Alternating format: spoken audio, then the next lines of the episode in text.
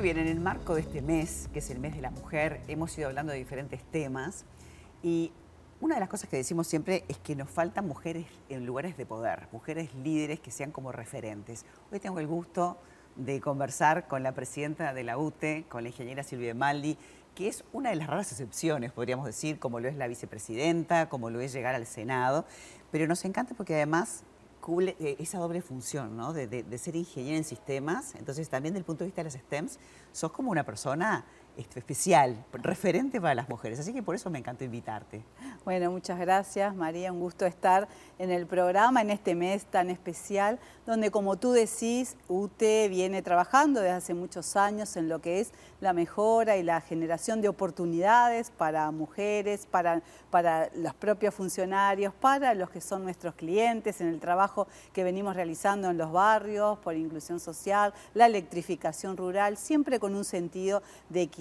En particular, este año que el lema de ONU es por un mundo digital e inclusivo. Eso nos representa a UTE mucho en las actividades que venimos realizando.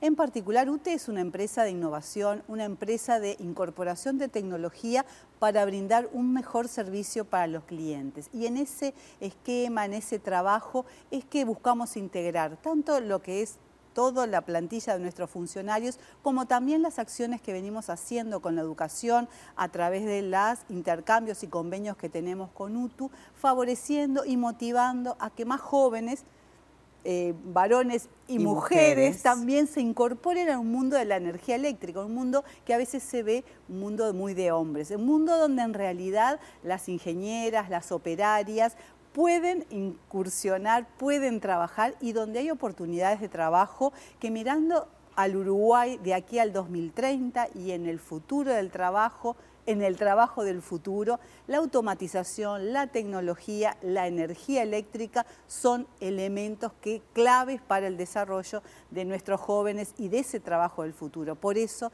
es que venimos trabajando tanto dentro de la empresa con muchas acciones que hacen a la corresponsabilidad, a la educación de tanto hombres como mujeres, a las posibilidades de ascenso para que todos tengamos las mismas oportunidades, pero también en relación a la comunidad. El otro día asistimos este, a una fiesta que fue llegar al, medidor inteligente número un millón. Eh, no sé cuántos, cuántos medidores hay que colocar, pero me parece un montón. Así que felicitaciones. Bueno, muchas gracias. Y efectivamente, el objetivo es llegar a fin del año 2024 con 1.600.000. Nos restan 600.000 medidores todavía por instalar para completar el 100% de los clientes de UTE tanto a nivel de hogares, empresas, familias, etcétera, este, para llegar a ese hito. Pero bueno, el haber llegado al medidor número un millón es realmente algo para Un desafío enorme. ¿Cuántos habían colocado antes de este, de este periodo en el que estás tú como presidenta? Sí, antes habían colocado unos 200.000 medidores. Ah, en este periodo, del 2020 a la fecha, instalamos 800.000 adicionales. Y bueno, esto tiene una gran ventaja porque mejora el servicio para el cliente, sin duda en cuanto a que las medidas del consumo que llegan a nuestros centros de cómputos en forma automática cada 15 minutos garantizan exactitud luego a la hora de la facturación. Facilita todo, inclusive poder cambiar el, este, planes para poder este, adaptarlos a los horarios de, de, cada familia, o sea, hay un montón de cosas que mejoran, pero en cuanto a la equidad y a lo que se está trabajando, el llegar al Uruguay 100%, a todos al interior profundo, a esas mujeres que de repente morían por tener una heladera, porque digo, es una cosa como básica, a los jóvenes para que se queden este, en sus lugares y no emigren por no tener este, tecnología, no tener internet, porque hoy no nos imaginamos un mundo sin energía eléctrica es así, no nos imaginamos un mundo sin energía eléctrica, sin tecnología, como tú decías, tanto en las actividades que UTE realiza en los barrios de contexto más crítico, con la inclusión social, la incorporación y la regularización de servicios, como en el interior más profundo, a través de la instalación de los paneles solares o la, la extensión de las redes, hace que la tecnología, las posibilidades de futuro estén llegando en forma equitativa a muchos hogares donde uno encuentra a las mujeres como jefas de familia y donde en realidad les cambia la vida entre un antes y un después. Donde hay hogares que, por ejemplo, en el interior nos dicen algunas, algunas personas, bueno, ahora que tengo energía eléctrica,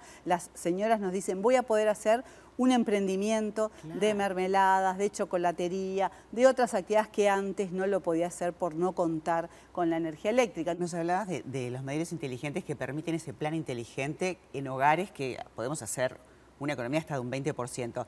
¿También se pensó en las empresas? Sí, es así. A partir de julio de este año está considerado que se va a desplegar el plan inteligente para las pequeñas y medianas empresas.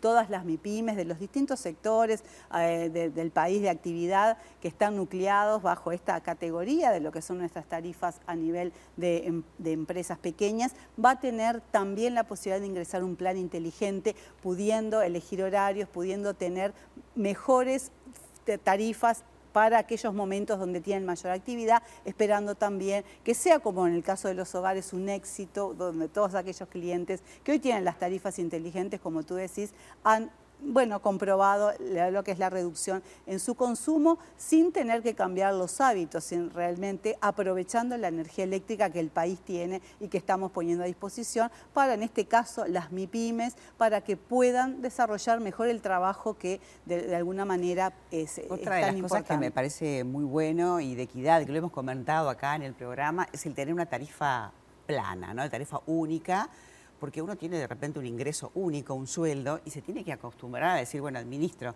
Y el saber que si bien hay consumos diferentes en el año, pero que voy a pagar una misma cifra, te da como una tranquilidad. ¿Te animas a contarlo? Sí, este, e, ese plan que llamamos de cuota fija, que va a estar habilitado a partir de los primeros días de abril de este año, para un piloto que vamos a hacer para los primeros 50.000 clientes que quieran adherirse a esta posibilidad, surgió en base a muchos pedidos que los propios clientes nos hacían, donde sobre todo las facturas en el invierno, julio, agosto o en el verano, el mes de enero en algunos puntos del país, generaba una distorsión en lo que, bueno, en lo que es la economía familiar. Entonces, escuchando a nuestros clientes y aprendiendo a cada vez más generar una buena experiencia de, los, de los clientes, de los usuarios. Eh, hicimos un sondeo de opinión donde preguntamos eh, y la mayoría de los clientes nos dijeron sí, sería interesante poder acceder a un plan de este tipo. Básicamente lo que consta el plan que eh, considerando los consumos de los 12 meses anteriores se hace un promedio y ese sería el valor de la cuota que regiría para esa familia para los 12 meses siguientes.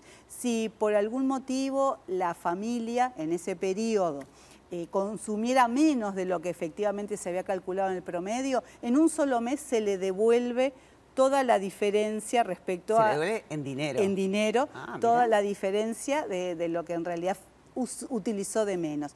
En caso que haya utilizado más energía, la diferencia se le prorratea en las 12 cuotas siguientes para no generarle en ese mes 13 no, me parece brillante, creo que se va a notar mucha gente. Em, cerrando esta nota, me gustaría que motivaras a muchas mujeres. Imagino cuando vos estudiabas ingeniería no habría tantas mujeres, hoy hay muchas más, pero como es un mes tan particular y como tú llegaste a un lugar eh, importante y, y las mujeres te miran, me gustaría que dejaras un mensajito para esas mujeres justamente se da la paradoja de que cuando yo ingresé a principios de los 80 a Facultad de Ingeniería, un 40% de las mujeres eh, éramos parte de esa plantilla en sistemas, que fue lo que, lo que estudié. Hoy se da la realidad de que no llega al 18%.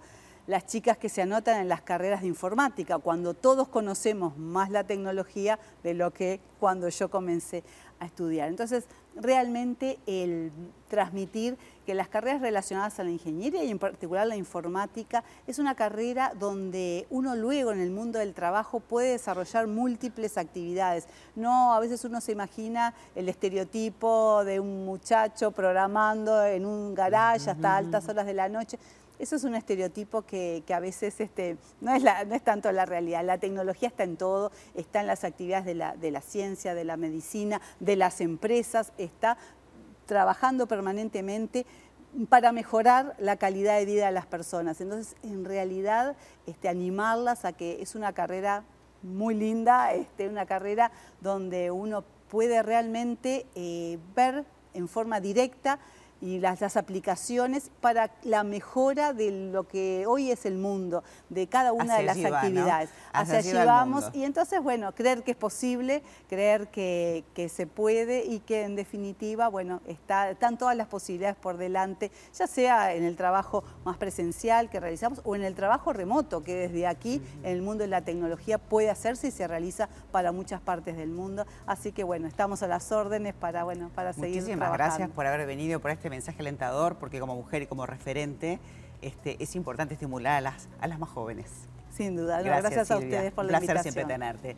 Nosotros nos vamos y por supuesto hay más buen vivir a partir de mañana, un poquito antes de las 10. Chao.